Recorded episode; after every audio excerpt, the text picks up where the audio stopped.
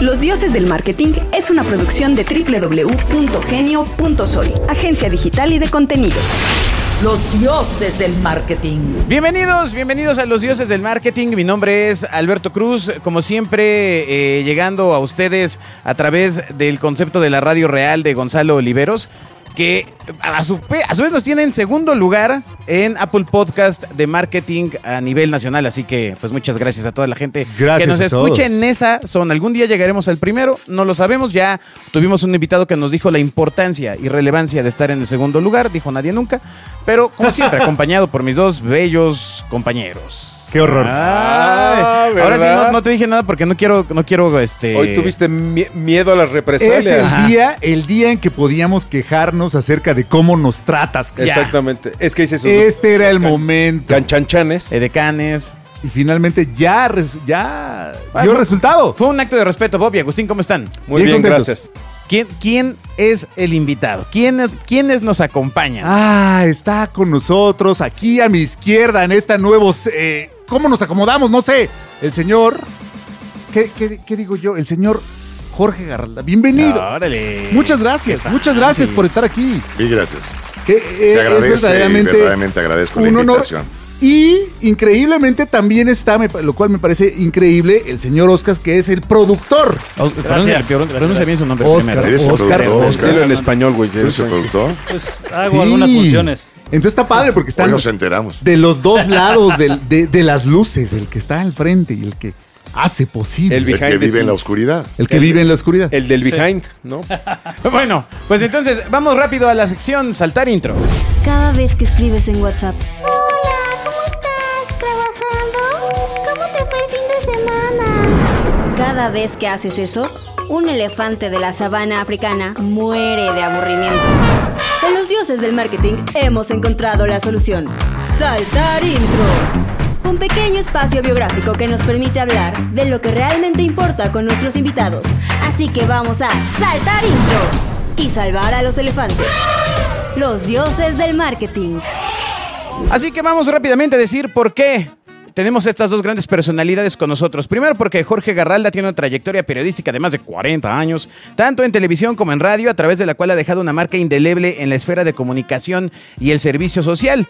También porque es el rostro y el puño que guía representa proyectos icónicos como A quien corresponda, Juguetón, Vive sin drogas, Plantel Azteca y muchos otros. Y porque cree fielmente en el compromiso social, en la comunicación que transforma, la empatía auténtica y es fuente de inspiración de muchísima gente a través de sus campañas. Él pues claramente Jorge Garralda. Por otra parte, Oscar Hernández está con nosotros porque es el mago detrás de las campañas de Jorge Garralda. Oscar es el productor ejecutivo que lidera al ejército y que arma, pues básicamente todo lo que llega a nuestros ojos. Porque tiene una experiencia de más de 25 años en producción de televisión, desde realizador, editor, postproductor, director de cámaras, hasta productor general de los programas de contenido social más importantes de México. Y bueno, porque juntos Jorge y Oscar se han encargado de engrandecer el significado y lo que se puede lograr con las campañas de compromiso social. Ahí no más. Ahí dejo. Híjole, Ahí dejo, ¿eh? híjole, manito. Mucho gusto, Ahí ¿eh? dejo. Yo no sabía que hacías tanto. Ay. Ahí dejo. Bobia, tu primera pregunta. Oye, yo tengo, yo tengo una, una, una pregunta que es, o sea, ¿por qué no hay más televisión social como lo de ustedes? A ver, ¿qué quieres? ¿Dinero? Pues sí, Ese- esa dinero, era la sí. ¿Tienes segunda dinero? pregunta. Era la Pues segunda si pregunta. Entonces aquí no hay negocio. Ok, Eh, lo que hacemos nosotros es real. Ok. Y, por ejemplo, tenemos un respeto y dignidad por quien asista con nosotros. Ejemplo, mire, me cortaron la pierna, necesito una nueva pierna. No le tomes el muñón. Con que tú me lo digas es suficiente, no tengo que ver tu Ah, muñón. No, no hay quien... de- Pe- de- claro. Pero existe un tipo de producciones que necesitan ver el muñón y ver cómo se ve la unión de la pierna y veas la Y la tragedia, cicatriz, cómo claro. se arrastra y como todo. Un día tuve un diputado discapacitado que pidió que lo sacáramos con la discapacidad y dije, este güey no hay que sacarlo. Entonces me pedí medium. Porque no vendo show. Ah, ok. Entonces, si, no, si quieres dinero, camino equivocado. Con el medium show se veía la discapacidad. Pero mental, porque si estás pidiendo eso... Esa se oía cuando cuando hablaba. Oye, imagínate a alguien que dice que se, pero que se vea lo jodido que estoy. No, no, funciona no, no, eso. No, no, no, no, no. Y, y, a- y aquí de repente escucho una presentación que has quedado muy corto con Oscar y se me hace una gandallez que le falten tantos años de trayectoria. Porque Oscar, así, así como lo ves de corrido, es más joven que yo. Pero tiene más años de producción y más Dale. años metido en esto. Y es un cuate que tiene los tamaños para hacer una producción compleja, complicada, difícil, escabrosa y sin recursos. Y no es broma, ¿eh? No es broma. Hacer un programa social no hay dinero. Ok. Sí, le, le pagas mucha lana a un programa de comedia donde los sketches se van a vender. Pero ¿quién quiere comprar al lado de un cojo, de un mudo, de un tuerto? Oye, pero, pero justo eso estábamos platicando antes de que llegaran y yo les decía, de, de unos años para acá, por lo menos en el mundo de marketing, hay una gran tendencia de muchas empresas. Si quieres a, a- a limpiarse, a limpiarse el, el culo, literalmente a limpiarse el culo diciendo que hacen acción social y un chorro de cosas. Y algunas lo hacen maravilloso. son- sí, sí, hay, hay empresas maravillosas, otras no. Este, sin embargo, creo que yo, yo, yo decía, un programa como el de ustedes es un gran escaparate para limpiarse el culo de una manera corporativa, profesional, muy bien hecha, digna y, y- y no andar poniendo sellitos en los vasitos, sino decir, oye, estoy haciendo cosas, vamos, al final del día traes un exposure brutal, traes, traes credibilidad, traes seguimiento de mucha gente y creo que sería una gran oportunidad para muchas empresas que se subieran ahí si de todos modos dicen que van a ayudar, ¿no? Le- Luego los hemos invitado. luego platicamos la parte comercial, si quieres, Los pero- hemos invitado, pero de repente traen agencias que no les interesa porque el primer comentario es que se mancha su imagen. Porque no trae glamour. No, y también sabes que, Jorge, lo que ha pasado es que muchas de las marcas no ven esta gran oportunidad. Quedas como príncipe. Tú decides. Claro. La que hiciste, Jorge, con la gente de Danone, ¿no? Que empezaste con esa campaña, ¿te acuerdas? Ah, bueno. Cuando empezó había un director francés, me invitaron a un Ajá. desayuno por el expertise que tengo y él propuso tres campañas para construyamos sus sueños. Y eran tres discapacidades, tres ayudas distintas. Mi primer punto fue, no, no, no, no, soy un experto en ello. Busca una para que sea una gran fuerza, si no son tres chisguetes. Sí, claro. Y tienes que hacerlo así, ¿eh? Y todo el tiempo, no es de No. de ayuda una semana. Y si tú revisas en el histórico de esto, lanzan tres campañas a la primera. Cuando se dan cuenta que no funciona, lanzan una. Y empiezan a construir los, sueños de los chavos de cáncer. Y viene un estudio de mercado interesantísimo donde la gente prefiere Danone. Yo siempre lo he dicho. Claro. Cuando llega la gente a comprar el yogur de siempre, a lo mejor tú compras Lala. Y ves a Danone y dices, ah, están ayudando a los niños. Y compras Danone y decía el parte del estudio, trae tantos centavos ex- extra más, o un peso o algo así. No, pero es que ayudan. Claro. Ellos ayudan. Y, y sin embargo nunca has visto, por lo menos yo nunca he visto un niño del que ayuden, pero han trabajado tanto en una imagen, tantos Sí. años de... Ya, ya, ya, vamos, tienen, es, es mucho más valioso eso que sus sabores, este, fresa, yogur salvaje. Tú, tú ubicas a Danone porque ayuda a chavitos Porque con cáncer, construye ¿no? sueños. Claro. Fíjate, fíjate que hay empresas, yo estoy seguro que sí hacen cosas maravillosas. No, no, no, claro. O sea, sí lo hacen porque de nada serviría hacerle al güey. Hay una empresa, me los voy a balconear, lo siento, este, que hace un chorro de labor social. Pero como le decía su CEO un día, felicidades, enhorabuena, ustedes han- hacen autoconfeti en el escritorio. ¡Wow! ¡Wow! Lanzan confeti en el escritorio y todos. Mira lo que hicimos, mira lo que hicimos. La realidad es que Cemex es una empresa no, no, no tremendo que hace unas cosas maravillosas. Claro.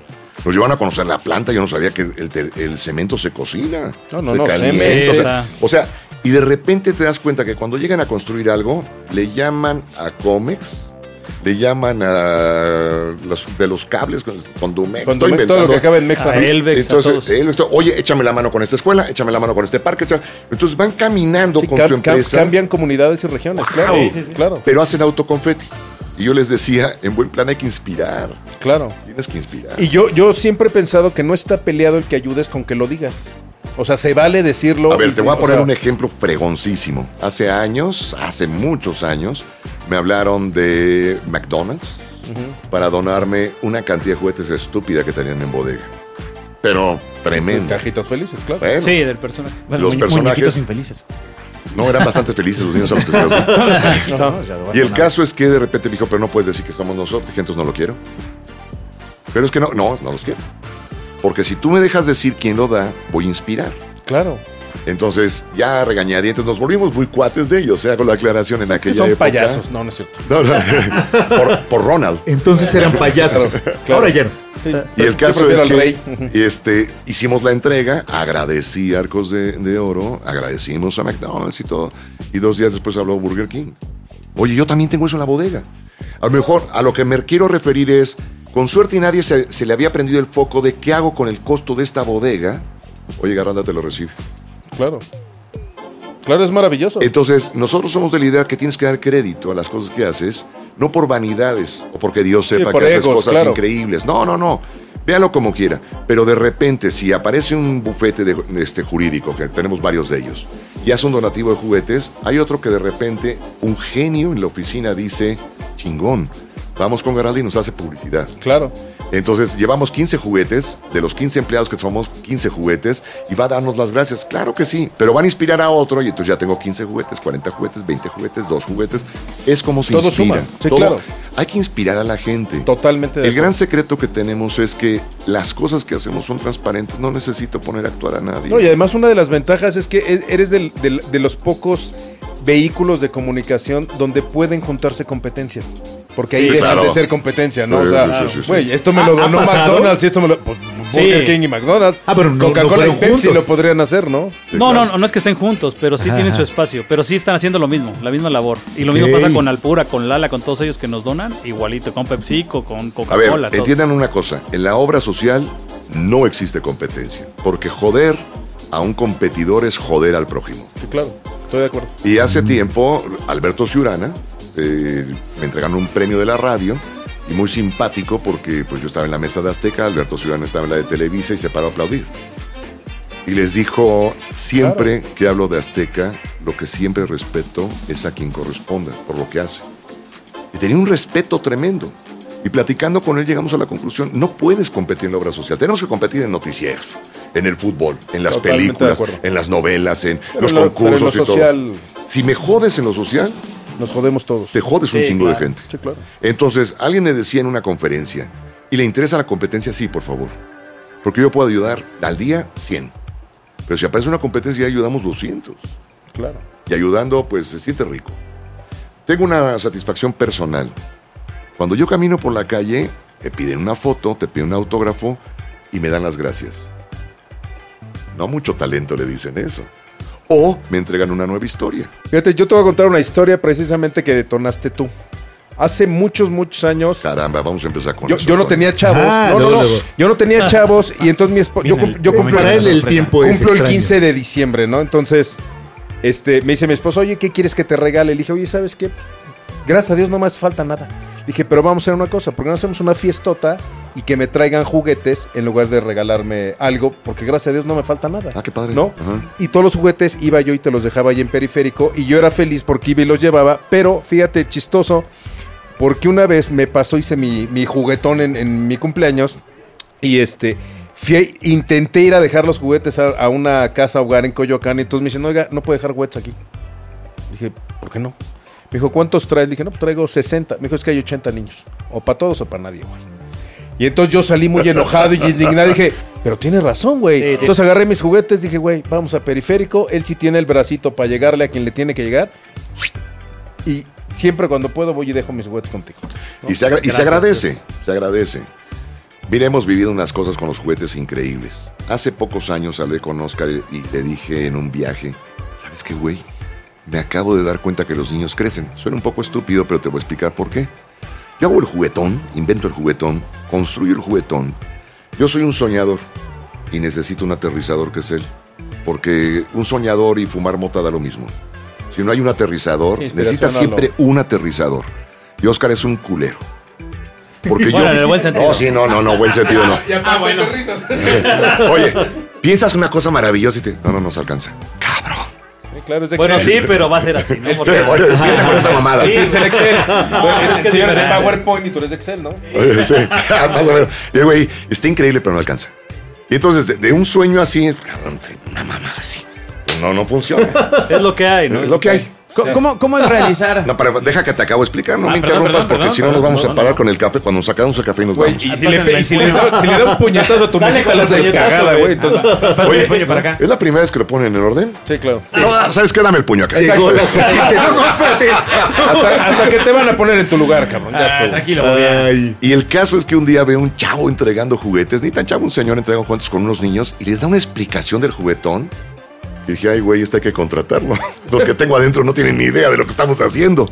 Claro. Dije, ¿cómo sabes tanto? Porque yo fui un niño del juguetón. Sentí un calambre en la columna, cosquillas en los riñones y en ese momento yo dije, ay, güey, ¿cuándo creció? Claro. Y si es cierto, ¿cuántos años tenemos de juguetón? Este es el año 29. 29. Lo que quiere decir que sea un niño de 10 años, le entregamos en Querétaro un juguete. Hoy tiene 40, güey. maestro. Sí, está cañón. Y, y que, pero nunca lo había pensado. Y en ese viaje íbamos a Los Ángeles, a- Sí. al juguetón Al de Los juguetón. Ángeles. Le dije Oscar, acabo de descubrir que los niños crecen. Me puso cara de güey así de, de que habla este No, no, no, loco. pero entiende- y, y tiene todo el sentido del mundo. Y cuando ya le expliqué, dijo, sí, es cierto. Pero, no lo piensas, ¿eh? Pero mira, más allá de un juguete, yo creo que lo, lo- lo impresionante que hacen ustedes es cambiar conductas. O sea, porque un chavito de estos de 35 años ya no trata igual a otro niño, ni trata igual al hijo. No, y lo no. que va, y, o sea, es- yo sí creo que es... Vamos, lo, digo yo aquí en el programa y digo, yo, yo siempre pre- he, creído que todo mundo tenemos chamba que te gusta o que tienes que hacer y chamba que te endosan de allá arriba del universo, que te dice, a ver, esta te toca a ti, cabrón. Yo creo que el juguetón no es por juguetes. Ah, Pues cuántos vamos, o sea, no es una cuestión de regalar yo, plástico, yo a o veces sea, sí, sí, sí digo, este, neta, ¿no hay otros? Oye, aquí hay dos que no han hecho todavía Va a haber nada en el competencia. programa. No, ya, no, no. ya, ya, No, ya. pero sí cambia vidas. Estamos oyendo. Cambia vidas. No, o sea, por sí es una supuesto que realidad. cambia vidas. Cambia las vidas. No, lo- no lo sé, pero a veces sí pienso que nos cargan un poquito de calor y sí reclamo. Yo sí soy religioso. Tuve una conversión religiosa, regresé a, a mi fe cuando vi algunas cosas increíbles, ¿no? Pero nunca te mandan algo que no aguantes, dicen, ¿no? Dicen por ahí que no le mandan a nadie que no vaya a aguantarlo, más cañón. Pero la verdad es que yo me alejé, y eso es una parte muy personal, pocas veces lo cuento. Y un día, siendo a quien corresponda, me di cuenta que la vida, la vida que yo tengo está de hueva. No tengo de qué quejarme. Sí, estoy de acuerdo. O sea, mis problemas son arreglados en 33 segundos porque tengo la experiencia de todo lo que veo diario. Y de repente te llega una señora con una tragedia de vida y dices, púchala, yo quejándome de la tarjeta. Claro. Púchala, yo quejándome de la llanta poncha. Púchala. Eh, O sea, es No, güey, nos quejamos de un padrastro en un dedo. Dices, güey, tengo dedo. cuando Sí. empiezan los jóvenes a trabajar con nosotros, la primera lección que les decimos, ¿no? Sí. Tu primer pago. Tu primer pago va a ser que tus problemas son de flojera, compa. Sí, claro. Es una bendición. Oscar, di algo porque en serio. Sí, pero sí, que sí. te pregunten No, ellos. Nos, porque- tiene- nos tenemos así. Sí, este par, güey. No, está bien, vamos son medio con la charla, me gusta pero cómo va la plática. echándole ganitas. Eh, eh, dale, dale. Entonces te da perspectiva ver a la gente también, ¿no? O sea, decir, oye, a lo mejor mi vida es diferente, a lo mejor en el país faltan más cosas más sencillas, que de repente nos preocupamos por un montón de mamadas, perdón, ¿no? Pero... ¿Mamadas de hay qué partido? Sí, no, de, de, de, de- de todos. Ah. De todos. sí. Pero podrían, resol- podrían Este güey me resolverse lo voy a llevar. más fácil. Oscar, por te quedas. favor, se lo envolvemos. este. Pero te da perspectiva entonces el trabajo A ver, todos te voy, los a, días. te voy a platicar una cosa que cuesta trabajo y no es un choro. ¿Te sabes poner en los zapatos de otros? Lo Intento. decimos mucho, Se llama empatía. pero de neta, Sí. desde que soy chavo he aprendido eso de por qué reaccionó así. y Es un momento de silencio. y dices, "Ay, cabrón. He aprendido a ponerme en los zapatos de mucha gente. Mucha gente. Porque es un drama de esto que no es tan dramático. No, para él sí es un drama. Y yo educo a la gente con, ¿qué es más importante? ¿Un teléfono descompuesto o un niño extraviado? Contéstame. Un niño extraviado. Siempre contestan la misma pendejada. Pero te voy a platicar una cosa. El del teléfono, el, tele- el del teléfono descompuesto no conoce al niño extraviado. Y para él es el problema más difícil de su vida porque es vendedor. Y si tu- y su teléfono no funciona, es la cosa más cañona porque Sí, de ahí no, no, come. no come, claro. Y para la familia es el niño. Pero a veces no nos ponemos en los zapatos de otros. Y, y- y es bien rudo porque además te llevé a la contestación que todo el mundo tiene, porque la lógica del miocardio es el niño. Pero si no conoces al niño y tu teléfono de ahí vives y de ahí comes, pagas tu renta, tu tarjeta, tu coche, tu ta, ta, ta, lo más importante en la vida es un teléfono. ¡Qué frívolo! No. Tienes que ponerte en los zapatos de la Mi gente. papá decía que todo el mundo somos lo suficientemente fuertes para aguantar los pedos de los demás. ¿Cómo es el proceso de bajar de repente las ideas de Jorge a producción?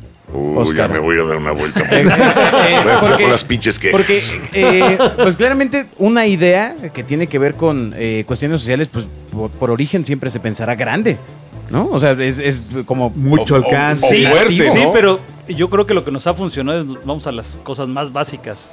Una por el presupuesto, porque Por no pobres. puedes gastar tanto. O sea, no eres una producción que, que le inviertan tanto dinero. Aunque sí generamos muchas cosas a la empresa, obviamente. Pero sí necesitas crear. Somos muy creativos en eso.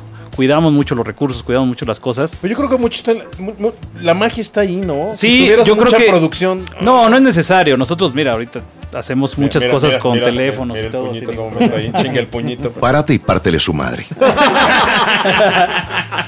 Perdón, me salió del alma. Decías, Oscar. Decías. No, no, no, el del puñito. Sí, entonces, Tranquilo, espérate, dale otra oportunidad. ya, ya Qué iba. obediente. Ya iba, sí, sí, la primera vez que le Es que ya son "Dale varias". oportunidad". Ya son varias. Y no sé qué es la primera vez porque tú pusiste cara de sorpresa, claro. Pero alguien tiene que poner orden un día. Está bien. No te decías, Oscar. Y entonces, eh, otra de las cosas que es, Jorge es muy creativo y la verdad es que quiere todo para ayer, entonces no es tan sencillo armar ese tipo de equipos, armar ese tipo de campañas, pero también hay que hacer algo muy sencillo. Armamos historias, son historias de vida. Hoy por hoy lo digital, que es lo que vivimos y lo que hacemos, mucha gente me decía, oye, ¿cómo logran tener a veces números, reproducciones de más de 5 millones en un contenido?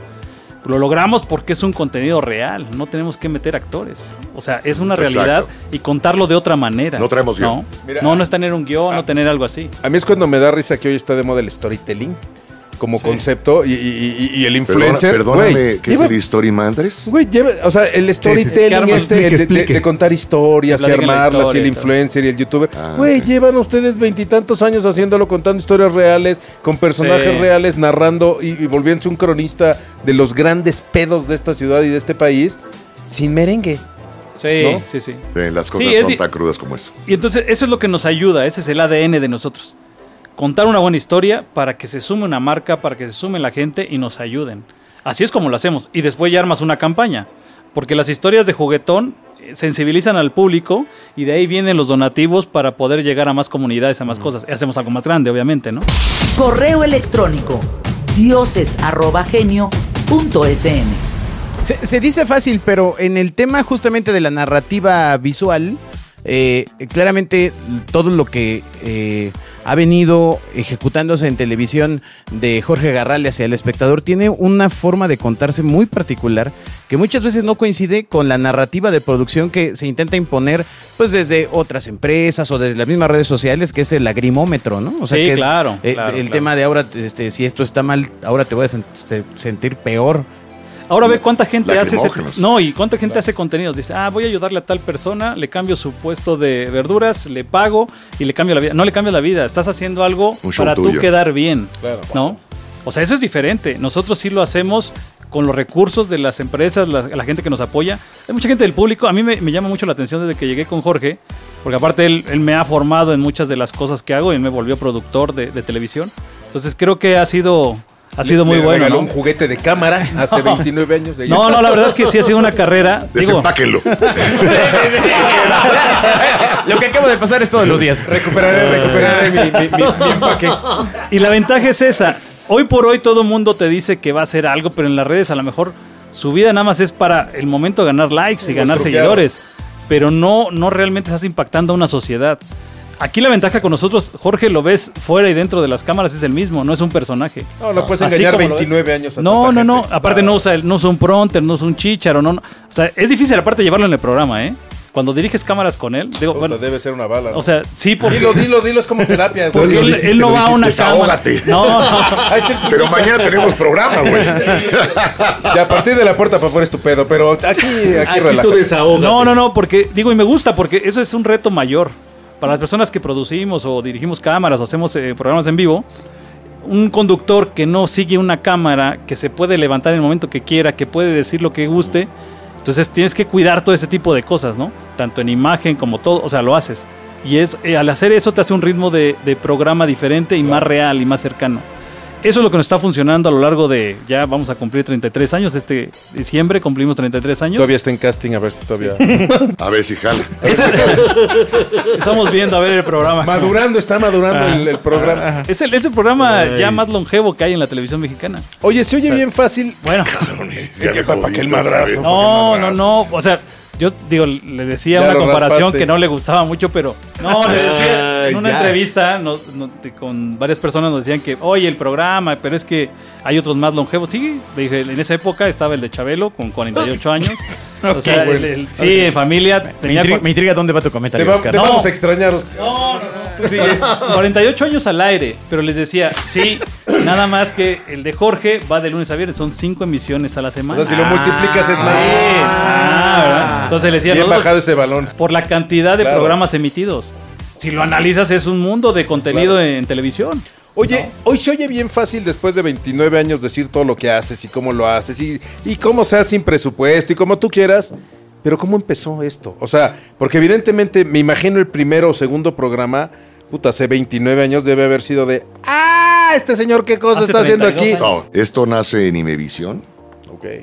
Yo soy de las voces de Imevisión en ese Del momento. wiri wiri de todos los que vienen de esa época. Claro. Eh, los chavos pierden noción. Tengo una fotografía con Víctor Trujillo de, disfrazado de Broso. Claro, Y la uno de los chavos nuevos me dijo, ¿usted trabajó en Televisa? No, güey, Broso trabajó con nosotros. No, ya no se acuerdan. sí, No, no, claro. no, es Sí, que claro. la memoria es bien corta, claro. ¿eh? Bien corta. Había Peri 13 allá afuera. Eh, sí, tenía, había un tianguis. Claro, pero Peri sí, 3.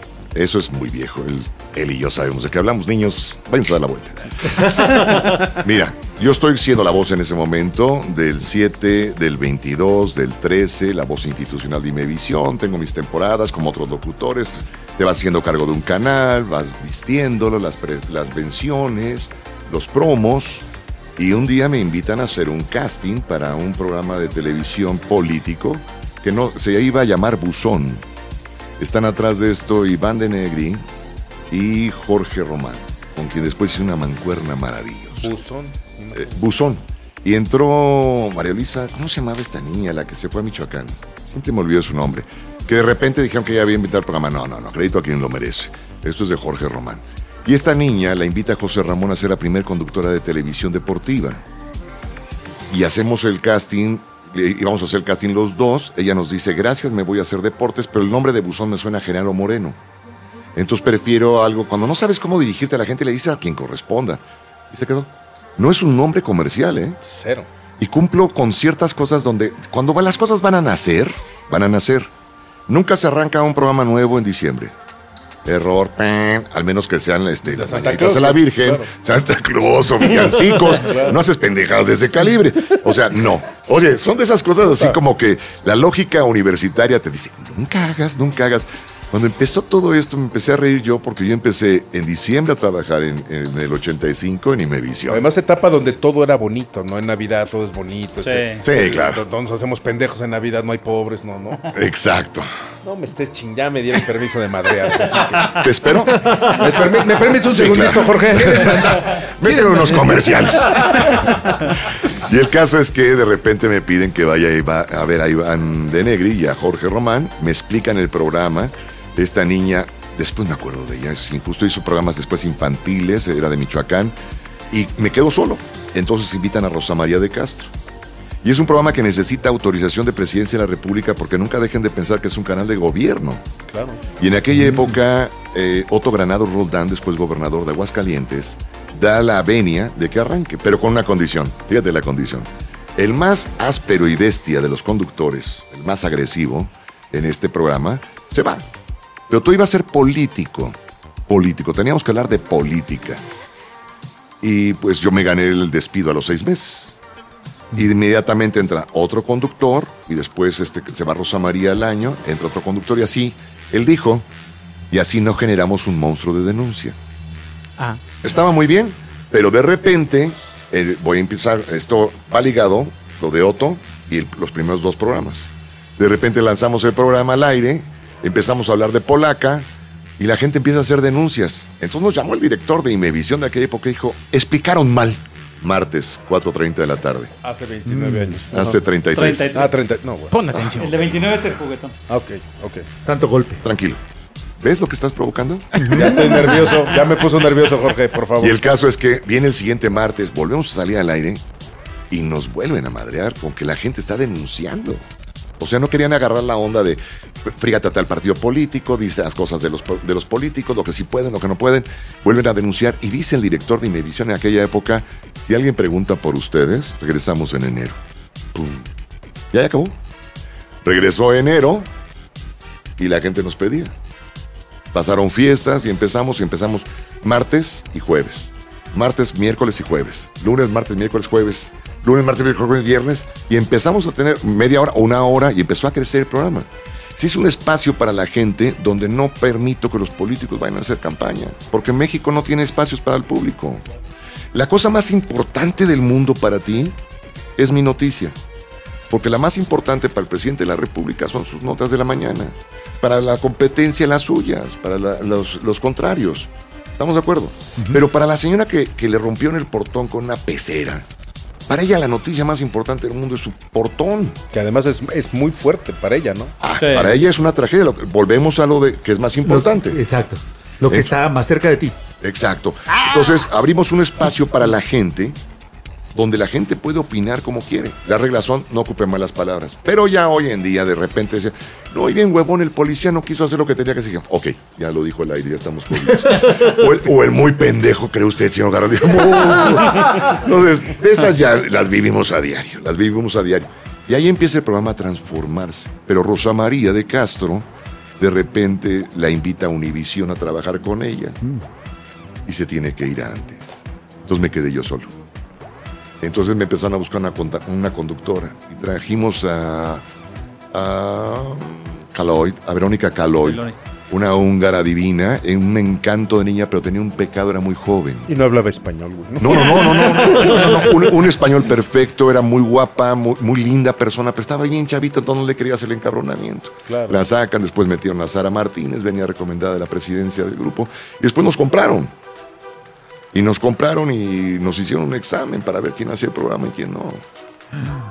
Y al final nos quedamos Jorge Román y yo y transformamos esto. Del primer programa a la fecha es una cosa muy distinta. Somos a quien corresponda antipublicidad. O sea, si lo revisas tú, te llevo la campaña y te digo, se va a llamar a quien corresponde. Y dice, vamos a buscar otro nombre, güey, porque esto no va a Claro, es un pegar. nombre comercial, ¿no? No, no. ¿Qué, qué te- también te voy a decir, después de 30 años, ya creaste una marca. Sí, sí, Ya, ya la que corresponda ya no, ya, ya no es una denominación. Ya es Acabo una- de ver el marca. puñito. Y el puñito es una marca. Este, el puñito lo vi en una marca que dice, vamos rápido, quién sabe qué. Que no, ese es mío. No, la más fue ocasional. Ya. Pero lo mandaron a hacer con un chavo que juro que estaba comiendo cacahuates nipón. Como los Nishikawa. Exactamente. Ahí está. ¿Cómo nace el- tu Ah, puñito? ese que, es- que es, es- es- es- El no se deje. viene ligado. Fíjate que tengo un maestro. Yo entré en un momento a los medios muy importante donde se están retirando. La gente joven cree que entrar a los medios es ya llegué. No seamos pendejos, perdóneme que se lo diga así de claro. La gente que entramos a los medios tenemos una caducidad y la caducidad oscila entre los 60 y 72 años. Esa es la, la caducidad de la gente de los medios. Cuando el cuerpo dice, ya no mames. Pero la gente llega a sus momentos más importantes grandes. Entonces, si tú llegas cuando los conductores de esa generación tienen 40 y tú traes 23, nunca, nunca te van a dejar entrar. Claro, te bloquea, claro. Claro. Toma. Claro. Eso es una cosa que nadie quiere analizar, pero es una realidad. Y yo entro en el momento donde empieza a salir un Raúl Velasco, Pedro Ferriz, Jacobo. eh, Toda esa generación está empezando a entregar la estafeta y me tocan de maestros Fernando Marcos. Y don Fernando Marcos, que era una eminencia, un señor adorado por mí, de repente me dijo, Jorge, busqué una madre que lo identifique. Dije, ah, sí, gracias, pero no la busque. Y dije, no, me cae a toda madre, don Fer. Bien fácil. Sí, sí, sí, busca, pero no lo busques. Y me dijo, pregúntele, además, sí, porque, porque el tiempo pasa. pregúntele a su mamá del señor que da las noticias y al final cerraba el ojo y te decía, ¿está usted informado? Te La, guiñaba la- el la ojo. rosa de, de Lolita Yala, ¿no? Las rosas. Claro. Búscate algo que no esté diseñado por publicistas porque no dura. Lo de publicistas se acaba. Ah, de publicistas a publicistas, pero ese es No, otro pero, tema. pero las cosas fabricadas No, claro, es artificial. Tienen caducidad. Claro, claro. Y el caso es que pasa el tiempo. Tengo un director de cámaras que es el delegado sindical del, del STIRT, Cuauhtémoc López Rosas. Hay una señora que hace una estupidez en un caso, me encabrono, porque ese es el término, y es un señora, no se deje, chingados, pero el chingados lo cortó. Y dije, no se deje. Y se volvieron las llamadas maravillosas, que qué bueno que le dije a la señora que no se dejara, que no se dejara. Y ese día voy saliendo del estacion hacia el estacionamiento de Imevisión y topo con un Fernando Marcos y me dijo, ya lo encontró. Ahora guárdelo. ¡Wow! Wow. Entonces, hoy por hoy, es muy gracioso que la gente te vea a lo lejos y te hace, te golpea el puño. Mi mamá pensando qué nombre le ponemos, pues es el no se deje. Pero es una marca muy poderosa, Claro. aunque sea de cacahuates. Sí, no, no, no, no, no, no, claro, claro. Esa es la historia real. Y don Fernando le tengo un cariño, un aprecio especial a él y a, a Pedro Ferriz. No, no, no. Papá. Santa Cruz. maestrazos, maestrazos. ¿Tú, tú has visto bibliotecas grandes, la de Pedro Ferriz. Y es un cabrón en su momento que don Pedro se paró y me dijo, mira flaco, porque yo era flaco. Aquí está, te lo dije. Un hombre No, que bueno. conoce su biblioteca. No, bueno, el señor que tenía, pues tenía su programa de los 400 millones o no sé cuánto, 64 millones. 64 millones de pesos, ¿no? Ese es mi origen en la televisión. Ah, Con el papá de Toño de Valdés, el de deportes. que, ese, que esa es otra enciclopedia. No, no, pinche Toño, ¿cómo lo quiero el cabrón? Ese güey tiene de culto lo que tiene de alto. Toño, yo les voy a decir tu secreto, güey. Venga, venga. Seguro necesitas. Es que me balconeaste en otro programa que te tumbe un diente. Ah, de veras, sí lo dijo. Eh, Ahora, ahora es tu oportunidad. Puedes decir algo de él. Sí, le tumbé un diente. Se portó mal, ¿para qué se pone pendejo? Ahí está. Pero- pero- Todos los pinches lunes tenías que acompañar a este cabrón porque éramos amigos a un puesto enfrente de una panadería que se llamaba La Fe, en la calle de Puente La Morena, Ajá. a comprar todos los pinches periódicos deportivos. Dos de cada uno. Se Estadio, esto. No. Compraba dos porque cortaba todo y hacía álbumes y los iba pegando. ¿Y ¿Para qué dos? Porque a lo mejor traía una buena noticia ¿Y acá atrás? y otra atrás. Ya. ¿Sabes quién ganaba los concursos en la escuela por llevar periódico? Este güey. Recortado, pero bien. Tiene una memoria maravillosa y su padre, don Jorge de Valdés, una de las voces institucionales de la historia de la radio en México, pregonazo señor, nos llevaba el premio de los 64 mil pesos. Al paso de los años, ajá. al paso de los años, dice Toño que fuimos, ay, alguna vez fuimos, no es cierto. Fuimos varias veces y cuando se iba a la corte comercial se veía a Toño aquí, Mari Carmen su madre y yo al lado y estábamos ya dormidos, era muy tarde. Y te aventaban los reflectores, la tele era muy gandalla en esa época, que a los niños los mataban, ¿no? El gran premio de 64 mil pesos, don Jorge Claro. de Valdés, preséntenos por favor. Tan, tan, tan, tan, tan, tan, tan, tan. Y un día, don Pedro, mi amigo ya en radio, dijo, voy a volver a arrancar el programa de los 64 mil nuevos pesos. Le entra y le entro. Y entré a ser al que presentaba a los concursantes. Wow. Ese es un rol de vida donde sabes que aprendiste. Pero bueno. Bueno, ya me voy, te dejo, Oscar, ya me aburrieron. La narrativa de esto Ay. radica ¿Y qué- y qué en lo que usas? ilustra. No, lo que él ilustra. Ok. Sí, claro. ¿Tú estás casado Sí. también? Sí. Ah, sí, acabo de ver. Sí, sí, sí. Sí, los dos con red. Sí, sí, Sí, sí. También todos están casados. Voy a platicar una historia y voy a dejar ya a Oscar porque me- ya me aburre. Uno va a una reunión y tu esposa te hace una señal con los ojos así. Imperceptible. Entonces tú dices, pues ya nos vamos. Porque te acaba de indicar que te vas, güey. ¿Estás de acuerdo? Fue informativo, no consultivo. No, no, no, sí. Te vas. Pero nadie lo percibe más que su pareja. ¿Ok? Y cuando se levanta para despedirse, las amigas y amigos le dicen, ¿por qué se van? Y ella va a contestar, pues ya ves, Jorge se quiere ir. Lo hemos vivido todos. Sí, sí, sí, sí, sí. Pero la pregunta Siento es, ¿por qué ayer. esto? Porque sin ser gays, ya nos hemos aprendido Claro, a leer. claro. Estoy atrás de una cabina. Un día contratamos una escuincla que trabaja con nosotros y me llegaron de provincia. Yo me tomé la foto con todo el elenco y le dije Oscar. Nada más moví el, el reojo, el rabillo. Y el güey, Sí, como catcher y pitcher. Claro, ya- claro. ya eso es el gran secreto de la producción que tenemos. Claro. Y en vivo y. No, claro, claro. ¿Cómo haces un concierto hoy? ¿Cómo lo hacía el güey de Romanoli? Quería que lo grabaran. Grabado, grabado para que todo sea perfecto. No, güey, 5, 4, 3, 2, vámonos. Todo en vivo. En vivo. Que es lo mejor.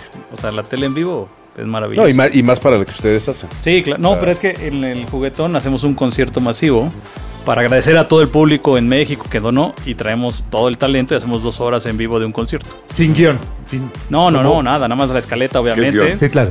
¿Qué es una rayita así, larga y corta. Sí, pero sí. Se, se arma muy bien, o sea, se arma muy bien toda la estructura, desde el escenario, de todo, el Ah, montaje, audio, pantallas. Pero yo creo que el hacerlo en vivo es, es maravilloso. O sea, yo creo que sí te da la oportunidad de crear, de formar y de hacer. No, Pero pero, eso pero aprendes radica el equipo que tengas. Platícanos Claro. el día que Sí. se fue la luz. Ese es el mejor día que hemos vivido, cabrón. Ándale. Bueno, es, es que eso fue durante el programa de quien corresponda, íbamos al aire, pero... Una hora antes. Una hora antes se va la luz en Tebasteca. Cosa rara que, que pasara. Pero, pero no se fue la luz. Se fue la luz. La luz, las plantas, No sobra todo. nada. No Todo entran las fue. plantas. No hay nada. O sea, oscuro y entra una pinche plantita. Teníamos nada más la luz de base en los foros y decían, puedes tener la cámara, pero no hay nada para reproducir No video, no, hay, nada. no no. hay nada. Entonces, lo único que tienes es eso, la cámara, el micrófono y ya. Y todo el mundo preocupado, corriendo de un lado a otro y todos decían, no, ya estamos listos, ahorita vamos a salir al aire. ¿Cómo? ¿Están bien tranquilos? Sí. Este güey y yo fumando en el pasillo. Todos muy relajados. Le digo, no, pues ahorita va a salir Jorge va a entrevistar a la gente en las casetas de atención. Tenemos unas casetas donde tenemos a la gente. Y de ahí sacamos historias. Me dicen, ¿sí? ¿Y no van a meter notas? No, no, nada, ni, entra- ni una entrada, ni una cortina. No es necesario. pelo, chinga, Así nos vamos. Ya nos da el conteo máster, entramos y Jorge empieza a entrevistar, saca una historia, luego otra, manda pausas si querían y le regresamos y todo el rollo. Y de repente dicen, ya terminamos. Hicimos todo el programa completo de una hora, con entrevistas, casos, Jorge denunciando a la autoridad, todo muy bien, con un micrófono y una cámara, no necesitamos más. Hacemos todo eso, nos regresamos y entran noticias. Oye, pero ¿cómo le vamos a hacer? ¿Qué hicieron ustedes? Pues nada, pues Jorge se hizo el programa. él sabe, ¿no? Pero ¿y el pronto y el chicharo? No, nada, pues él, él improvisa Pues todo. es que luego por eso no les dan dinero, güey. Pues, este, güey, ¿para qué quiere dinero? Para la corbata no es necesario. Si ya puede así solo. Exacto. Es- esa es la ventaja, ¿no? De hacerlo Pero estoy haciendo un tema que conozco. Tengo Totalmente. un equipo que sabe lo que vamos a Claro. hacer. Si en ese momento nos cae una transmisión de este, cibernética espacial, pongo cara de Juat, cabrón. claro. Voy a pedir un guion y voy a pedir que me ponga un teleprompter y un apuntador y alguien que me vaya coachando y ponga cara de imbécil si la cagué o cara de alegría si la tiene. Pero no. A ver, ofrecimos ayudar a México. México no hay secretos, está de la chingada en muchas casas. Hay muchas casas que hoy no están viendo qué van a comer, van a ver si van a comer. No es de partidos políticos esto, es un México antiguo. No es de ahora o de antes, no, y esto es de siempre. Hay gente que ha tenido que untar ungüentos de quién sabe qué chingaos, porque no existe un medicamento en el pueblo. Y es más, hay gente que hoy, hoy, nunca nos va a ver. No tiene internet, bueno, no tiene luz, bueno, no tiene ni dónde vernos. ¿Sabes lo que es llegar a la Tarahumara y pasar tu dedo así y que no lo veas de la oscuridad que había? Y un cometa, ¿cómo me acuerdo de eso? Dije, wow, maravilloso. Todos vemos el pinche cometa y ellos no ven ni la luz ni nada. Y la gente me saludó increíble porque los traté bien, no por la fama. Escribe a dioses.genio.fm para ampliar tus dudas. Es- Eso, eso está tremendo, porque además, hablar de cuestiones de, de producción en vivo y elementos como la- la- las historias que cuentan, parece que es uno de los valores que mm, se pierde un poco en redes sociales y en medios digitales, porque es más bien el- la sobreproducción. ¿No? Eh, en una narrativa como TikTok, eh, etcétera. Pues es- Sobreproducción. Es, el tema de ponerle layer sobre layer. Ah, filtros, Sí, güey, filtro, cambiarle, más ¿no? filtro, etcétera. Audios. ¿Cómo, cómo, em, qué cambios has vivido aprendiendo la producción en vivo de temas sociales, Oscar? Porque además asumo que no entraste siendo productor en vivo. No, no, no, Tabasco. no, al contrario. Eso Sí, una del- bueno, sí, tuvimos una experiencia que ahí es donde te das cuenta si estás hecho para esto, ¿no? En las inundaciones inundaciones de Tabasco, no sé si lo recuerden, Claro. nosotros fuimos el único medio que llegó a llevar despensas, donativos allá. Y fuimos los únicos que transmitíamos en vivo, pero no desde la zona donde estaba Televisa, ni el mismo Azteca, ni nada, sino nos íbamos a Porque la... tienen que mover unidades grandes. Ajá, porque obviamente pues, la unidad que tienes que mover... eh, este, Como reportero de guerra. la fly, todo el rollo, pues no está tan sencillo. Entonces le decía, oye, pues si tenemos una fly y te dan la oportunidad de usarla, vete a una zona que esté más compleja. Y un helicóptero. Y nos prestaban los helicópteros del ejército, obviamente junto con ellos, junto con la gente de la marina del ejército, trabajamos en Dejaron conjunto. su tarjeta de crédito. La INE. Eh, el INE. No, Sí, no dijimos, oye, ahorita, ahorita venimos por, déjanos tantito tu vehículo, ahorita te lo regresamos. No, güey, son rusos. Cuando Sí, me acerqué son la los cabina, son rusos rusos. y todos los letreritos en ruso y ese coño que lo ¿Quién maneja el tío. quién lo va a pilotear, no? Y de repente eh, me hablan de Azteca en una ocasión y me dicen, oye, si no sales al aire, pues te vamos a correr, güey, porque tú entras al aire a las 2 de la tarde y todavía no vuelas. Le digo, no puedo volar porque el presidente está en los hangares y no nos dejan levantar los, los helicópteros. Me dice, pues transmite desde aquí, desde la inundación en las calles donde están los demás. Le dije, no, güey. es que no todos hacemos eso". iban a donde daba el cable. Sí, donde llegaba tu señal, Ah, decías, pues está inundada la ciudad, todo muy bien. No, vamos a las zonas de, de tragedia. Vamos a volar allá. Y así lo hacíamos, volábamos y en cuestión, volábamos eh, en un helicóptero volar 20 minutos, es un tramo muy largo, ¿no? Entonces, llegábamos, aterrizábamos en, en- en lugares donde se hundían los helicópteros, decían, bueno, los dejo, levanto tantito el helicóptero y acomodo en otro lugar porque todo lo más está inundado. Cada ¿no? 15, 20 minutos. Se volvió a a sentar y se hunde en el fango. Entonces, imagínate, aterrizábamos sin señal, porque aparte necesitas coordina- coordenadas para la fly. No, no agarraba el celular, ninguna de las compañías. Bueno, que el, el Nextel sí. Entonces ya teníamos las coordenadas de México. Hacíamos en menos de 20 minutos. Quiero que, armábamos- quiero que veas que este güey está peleando con los técnicos y yo estoy con mi micrófono. Espera- esperando el Q. Es el Jin Yang, pero ¿qué haces tú, güey? Sí, claro. Sí, cada, quien su, su chamba, chamba, ¿no? Y a mí me gusta trabajar bajo presión, la verdad es que sí me, la he jugado muchas veces. Entonces de repente en 20 minutos armábamos la fly, metíamos, eh, eh, bueno, me estaban dando conteo de 5, 4, 3 y conectábamos la cámara en ese momento y Jorge le dabas, a Jorge le das play, ya se dieron cuenta, ¿no? O sea, le dabas, él ya le abres el micrófono. Hasta en pausa solito se, se arranca. No, él ya sabe en qué momento entrar al aire. Y ahí nos aventábamos la entrega de despensas, bajábamos las despensas con el ejército, con todo. La gente te lo agradecía. O sea, la verdad decían, no llega nada aquí. Ustedes sí están haciendo algo. Entonces los mismos de la Marina y todo, y el ejército nos apoyaban porque decían, ustedes están llegando a lugares que realmente lo requieren. Esa es la labor social real. O sea, no, no tener una pose, no tener algo. Porque nosotros, todos los que lo hacemos, somos un equipo muy grande, pues estamos atrás. Digo, Jorge es el que da la cara y todo, y es el que tiene la credibilidad de todo porque lo ha hecho muy bien a lo largo de lo- del tiempo, ¿no? Pero son equipo, ¿no? Pero somos un equipo. No te quito mérito, pero... pero No, Na- no, nadie hace Somos solo un equipo, las cosas. solos no se Sí, está puede. cabrón. Todo ese viaje nadie se dio cuenta, pero regresábamos. Azteca mandó botas de plástico, pero conseguí unas botas del 12 americano W, es un problemón. Y el caso es que todos regresábamos de- sin botas en calcetines porque se las dejábamos a la gente. Claro, ¿tú para qué coños quieres unas en periférico? Entiendo No, pero de te las quitas y las das. Segundo claro. día nos volvíamos a poner botas, listo, porque el talento me lo mandaban y de- dejen las botas, dejen las botas. Y las mías pues eran escasas. Las últimas sí las ocupé dos días y el último día las entregamos. Con hoja de plátano. Sí, no, pues ¿cómo, güey? Del 12. Bueno, no, pero es el anuncio de que todo es maravillosamente grande. No voy a querer provocaciones. Estás hablando del corazón. Mido 1.90, Sí, güey. sí, sí, señor. Ahí está. ¿Es vocacional el asunto de ayudar? Sí. Es vocación. ¿Qué, qué, qué se ¿Te necesita? nace o, o- o ya naces con ese rollo? No, mira, yo tuve la oportunidad también de trabajar este, en Discovery Kids, haciendo toda la postproducción de Discovery Kids, de Cyber Kids. Estuve en Alquimia con Andrés Bustamante, estuve trabajando con él haciendo contenidos. Pero la labor social, una- en una ocasión me, me buscaron para producir ESPN para América Latina con Santiago Martínez, se lo platicé a Jorge. Lo No, corrí. me- le dije, oye Jorge, no, te Platicó, vas. me corrió. No, no, no, no, no. Es que no, es- no es un tema. Y me decía este cuate, Santiago, que aparte es un gran amigo, un productor. Y me dice, oye, este, te pago el doble de lo que te pagan a quien corresponda. Y, y yo dije, está toda madre, ¿no? Pero le dije, no, güey, no es así. Si ya le lleva el salario para Americana. No le crean, no, no, no es así. Ahí te encargo la salida. Guárdate el dinero. Entonces de repente, y sí le dije, oye, te agradezco, me gustan los deportes, todo, pero la labor social te llena de satisfacciones. Claro. Es una gran bendición. Claro. Yo creo, no tenía hijos en ese momento, pero el día de mañana que, que mis hijos vean lo que hago y lo que soy y todo, Ah, eres un ejemplo. me gusta. Wow. Y ahora que tengo hijos y que viven el juguetón, que, que van mucho, bueno, Jorge es, es de la familia, ¿no? Obviamente lo quieren como un tío y todo. La verdad es que es muy, muy gratificante porque ellos mismos han creado eso de ayudar, de donar, de ser. La alcancía. Sí, hacen, ellos reúnen dinero, ahorran tanto mi hija como hijo. Los puso a trabajar a los dos. Sí. No, Hacen está- muebles en Ikea. Sí, No, no, no, no, no, no, vende chiclitos en la discusión. pero, pero muy lindos. Pero lo donan, pero lo donan. Ah, eso es lo Ah, ya, importante. ya, ya. Eso es lo Ah, importante. Se ven tiernitos. Emprendedores. Sí, no, no, la labor social, la verdad, sí te trae muchos beneficios. Eh, claro. Y, y vivimos Sana el bien. alma. Vivimos, vivimos bien, no, no me refiero a, a lujos ni mucho menos, pero emocionalmente, físicamente, tiene, siempre la gente te bendice. Entonces está padre. O sea, es algo diferente a lo que hacemos día a día.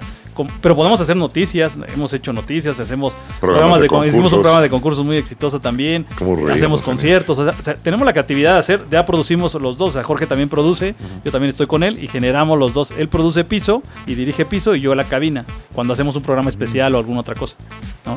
Pero, no la, te pero imaginas- la realidad, te voy a platicar un secreto. Este güey no lo dice, pero es la realidad. Yo tengo limitantes en edición. Edité. Ya no edito. En tres cuartos. ¿no? Vamos a estar madreándonos Sí, otra vez. de que, que lo desenvuelvan. Ahora sí. Ah, ya, Ahora sí, ya. rápido. Ahora sí, dale, güey, me lo. No, pero era en una pulgada, güey. No. Ah, Desenvuélvelos a los dos. Es- que Bobby editaba en jeroglífico. ¿no? Oye, no, yo sí edité. Claro. En las FX. Yo manejé cámaras. Este, la dirección de cámaras siempre me ha desquiciado porque empiezo a decir, a ver tú, cabrón. Y esas cosas no entienden los camarógrafos. Porque me, me desquicia el, el- cuál es el, el previo, cuál, este sí es o no. No me gusta. He hecho muchas cosas de producción, pero tengo un secreto. Me rodeo de los mejores. Tengo los mejores editores de Azteca, tengo al mejor productor de Azteca, tengo a los mejores de los mejores, aunque les cale, tengo los mejores reporteros. Un reportero no es un boletinero que le mandan por internet. Mis reporteros van a preguntarle a la gente. A rascarle. Sí, Claro. O Periodista. sea, entonces, el secreto radica, y lo escuché hace muchísimos años de un señor de la industria de la radio y televisión, don Julio Velarde, que decía que había que poner a los, a los mejores contigo. Nunca tengas miedo de meter a alguien que sea superior a ti. Yo, mi gran secreto es que toda esta carreta yo llevo la rienda, sigo derecho izquierda porque con algo la vas a para acá, para acá. Pero tengo a los mejores. Jorge, ¿qué programa, y, y evidentemente también tú, Oscar, después de tantos años, ¿qué programa es ese que nunca pudieron hacer, que era por X razón, que no lo pudieron hacer y que era, puta, esto sí va a cambiar a México? Porque entiendo que los dos son bastante inquietitos y que Sí. le andan buscando chicha a las gallinas y en No tanto tienen, se- ¿eh? No tienen, te aviso. no, pues- No te gastes. Ahora estamos en las hormigas. Y en tantos sexenios, evidentemente, alguien les debe. No, no, no, esa sí no la hacen, güey. Esa sí, esa sí me va a lever está aquí el. No. el- Ah, no, no, no. Nunca, no, ¿eh? no, Pero no has nunca, tenido ese, no, ese, ver. proyecto para. Te voy a platicar. Estábamos en un evento y apareció un presidente de quien guardaré el nombre.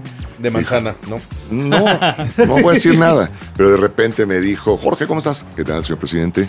Hola, Oscar. Yo, ¿Qué, qué pido, güey? ah, es que le quité la corbata. Quería hacer un pinche promo con una corbata que hacía Moaré. Y dije, puta, le cambiaste la corbata. ¿Y qué dijo guardias, cabrón? Era una corbata roja que querían a fuerza por el partido. Ah, no sé. Bueno, va, La cambié por otro color, güey. Ya, ya, ya. Pero ahí te ¿Era das en cuenta del cinismo. Sí, le hizo Sí, flicker, claro. ¿no? Ah. Sí, le dijo, se va a ver de la chingada y se le mueve. Y le habló a guardias del señor y dijo, ah, sí, sí, cambia. Lo que se me mueva no me molesta, pero No, que, pero que no. haga muere. No, porque luego los partidos, digo, entiendo la parte de los colores y todo, pero le decía, Mm. no le va, güey. O sea, no va con lo que vamos a hacer ahorita. Sí, pues ahorita prieto es- y con rojo se ve ¿no? Sí. como, como No, pero ahí viene a lo que llaman cinismo. No es cinismo, ¿eh? No profesionalismo. cinismo. Es el momento en que quiere salir bien, vámonos. Y lo hacemos. El programa de concursos, nos reímos a rabiar y escuché a un pinche argentino tramposo que quería que nos quedáramos con los premios. A raíz de Otra eso... vez Romagnoli volvió a salir. Pum, vale. ¿Él era argentino, él? ah, sí, sí. Ah, ok. Sí, ¿verdad? Sí, ese, ese, ese güey. No, y ahí, ahí lo, que, lo que nació fue que se vayan todo, todo, todo. No sabes qué feliz era la gente. Que nadie sabe que si los premios no los entregas se los queda gobernación. Claro. Hay que entregar todo y no vamos a figurar nada. Pusimos los concursos difíciles, los facilité.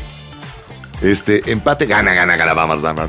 Era un programa donde la gente se iba feliz de la Es vida. de entretenimiento, No, no, no no, no, tienes no, no idea. Era muy olimpiadas. era justo a tiempo y también lo hacíamos en vivo. Ya sé. Cosa que tampoco querían hacer.